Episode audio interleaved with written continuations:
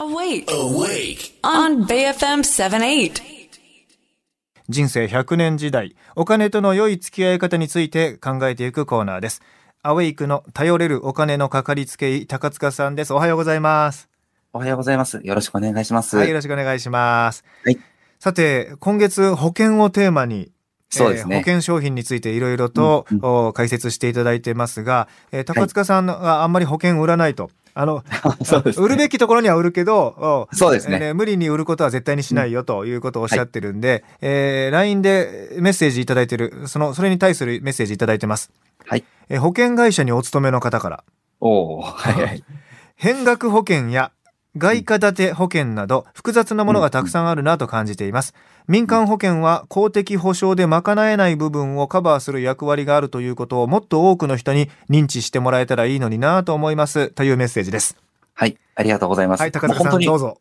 はい、おっしゃる通りで、あの、公的な保険、うん要するに社会保障でうん賄えないところ、うんで、または自分の資産でカバーできないところを民間の保険会社の保険でカバーしていくんだと。本当に保証というのが保険の本質だということをまさにおっしゃっていて、うんすごく大切なことかと思います。うん。ただ、最近実際ではトレンドになっているのは、変額保険とか、はい。外貨建ての貯蓄型保険を FP さんとか、うん。保険のまあ相談に行ったショップなんかでも進めてるケースって多いと思います。はい。で、実際に、あの、本当は保証の本質を話してですね、保証範囲が広いものをなるべく安く持ちましょう。保険の本質は掛け捨てですよと話してご提案をしてしまうと、うん。やっぱり皆さんから契約いただく単価がちっちゃくなってしまうとうんいうこともあって、貯蓄型の商品とかで、大きな金額を預けてもらえるように、うん資産形成というワードと混ぜて結構提案してしまっている残念なケースも結構見受けられているかと思います。うん、で変額保険ってねよく最近出てきますけど、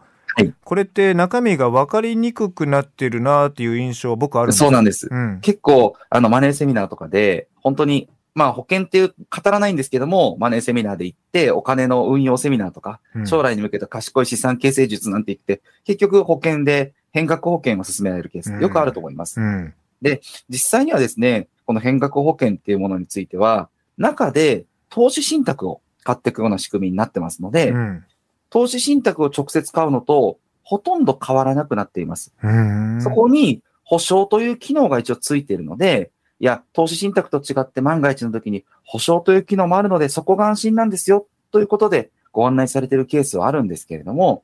実際には保証は保証、投資信託は投資信託で持った方が、おそらく総額のコストも安くなるのかと思いますし、うん。そこをちゃんと本当は、あの、保険業界自体が襟元正してですね、あの、もう、ちゃんと比較して、こういうこともあるのですけど、ご理解されてますかみたいな文章を、もう皆さんからもう承認取ってから契約させるぐらいの流れになっていかないと、うん。結構多分儲かるから変額保険を売るっていうふうに FP さんになってしまってて、うん。私実はこの IFA、今やっていて資産運用もできるので、うん。保険代理店さん向けに、こういった資産運用も覚えた方がいいですよっていう講習会、保険代理店の方に資産運用を教えるような研修会の講師もやってるんですね。うん。で、そういったビジネススクールの私、あの、学長で教えたりもしてますけど、そういう時に、あの、保険代理店の社長の方によく言われるんですけど、でも、高塚さんが言うように、確かに資産運用、覚えるのも、うちの募集に教えたら覚えるの大事だと思うけど、うんあの、儲かんなくなっちゃうから、変額売れなくなっちゃうからって結構言われるんですよ。うん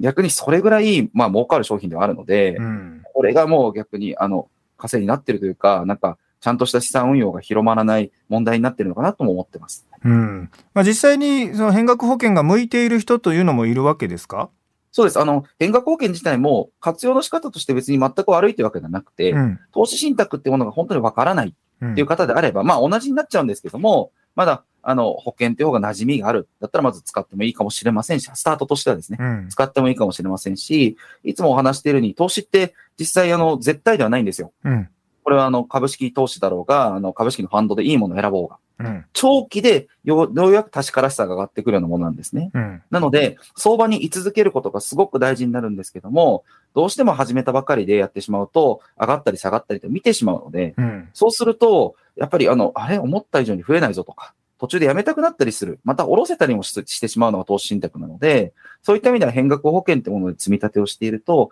入れている金額とかもきっと多分忘れてしまうので、はいあれ、気づいたら溜まってた。ということにはできるかなというふうに思います。はい。そしてもう一つ、えー LINE のメッセージ、ラジオネームは書いてないかな？えーはい個人的に思うのは貯蓄型の保険もありかとは思います、うんうん100%ではなくとも年末調整や確定申告でお金が戻ってくることも加味すればトントンといったところではないかと思いますという方がいらっしゃいます、ありがとうございます。はいこれあの、この考え方も正しいと思います。これ何かというと、あの、保険料控除っていう枠があるんですね。うんこれは税制が変わらなければですけれども、保険料控除って3枠あって、まあ、一般生命保険料控除と、医療介護保険料控除と、うんあの、個人年金保険料控除っていう。うんまあ、皆さんが年末調整の時にうん、多分、あの、出す、その3つ書く欄があると思うんですよ。うんそこで、それぞれの保険料を払ってる人は、一部ですね、あの、所得税の控除が受けれると。うん。まあ、還付金みたいな感じで戻ってくるという制度があるんですが、うん。こちらについては、あの、1年間に8万円以上とかですね、それぞれの枠でお支払いされると、もう満額の控除が受けれるようになってたりとかうん。しますので、あの、結局、かけすぎても返ってくる金額が一緒だったりします。うんうん。例えばねえさっきの変額保険、まあ、例えば月々7000円のものを契約すると、年間8万4000円払うことになるので、うん。それで多分、あの、一般生命保険料控除の枠に入ってくるんですけど、うん。還付金は満額受け入れることになるので、あの、2万かけようが3万かけようが返ってくる還付金は一緒ということで考えると、うん。例えば7000円っていうその金額絞って、工場、あの、工場の還元率がマックスで受けれる金額の範囲で入るんだったら、まあ、ありっていうことになるかもしれません。うん、これあの医療介護とあと個人年金と一般この3つに分かれてるじゃないですか。はいこれ3つ全部合わせて最大8万円の控除でしたっけ？ええいえ、あそれぞれの、最大で10万円とか、旧制度だと12万とか、ちょっとこれも違ったんですけども。新制度と旧制度で変わったんですよね。はい。うんで、これも違うんですけど、で、上限も決まってるので、うんちょっとシミュレーションはしてみないとわからないんですけれども、はいでそれぞれの枠で、だいたいイメージとしては、年間保険料でうん8万円以上払ってれば、ほぼ満額なるほどなるほど。ね、でこの分類もなかなか難しくてあの、保険商品の名前が例えばなんとか医療なんとかマックスとか書いてて、えーはい分分類が個人年金だったりとか あのああ、まあ、なまあ、個人年金そうですね。医療だと多分医療か、だからこう名前と違うなんかありますよね養老意外とその、養老保険とか個人年金保険料控除のところは使っ使えてない方がすごい多いそうですよね。うん。かなと思いますね。そこはまあ、ぜひ使っていただきたいかなと思いますのはいで、これうまくや1万るには円とか、はい。控除マックスのところをギリギリ年間支払っているような商品をまず探すといいかなというところですかね。それもね、やってみるとすごくいいかなと思います。そういった意味では、おっしゃるように、この帰ってくるお金もあるので、はいトントンというか、まあ、使っていただいてもいいかな。ただ、大きく、大きな金額入れていけば入れていくほど、帰ってくる還付金の比率が少なくなってくるので、うんうんそういった意味では、そこの税効果だけを考慮してやるっていうのだと、ちょっと損しちゃうかもしれないですかね。はい。